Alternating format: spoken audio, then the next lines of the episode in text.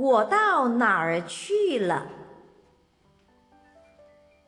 朝廷命令官府的一个差役押解一个犯罪的和尚到边疆去充军。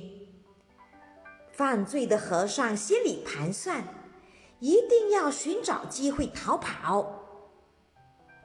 他俩儿一路谈笑，差役渐渐对和尚减少了警惕。眼看天快黑了。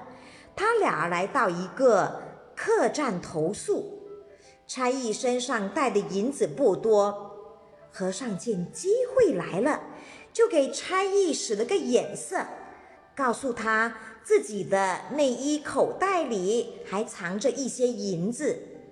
差役一时高兴，就用那些银子买了些酒菜，又把和尚松了绑。二人对饮起来。不久，和尚就把差役灌得醉如泥。他趁差役人事不省，就找来一把剃头刀，把差役的头发剃光，然后把自己的衣服脱下来给差役穿上，而自己却穿着差役的衣服逃跑了。差役醒过酒后，发现和尚不见了，于是四处寻找，结果连个人影都没见到。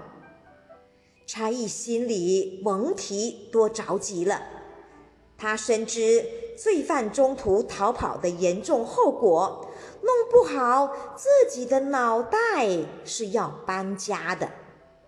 他越想越怕。急得有如热锅上的蚂蚁。正在他不知如何是好时，他突然从一面大镜子里看到了自己的光头和一身和尚服。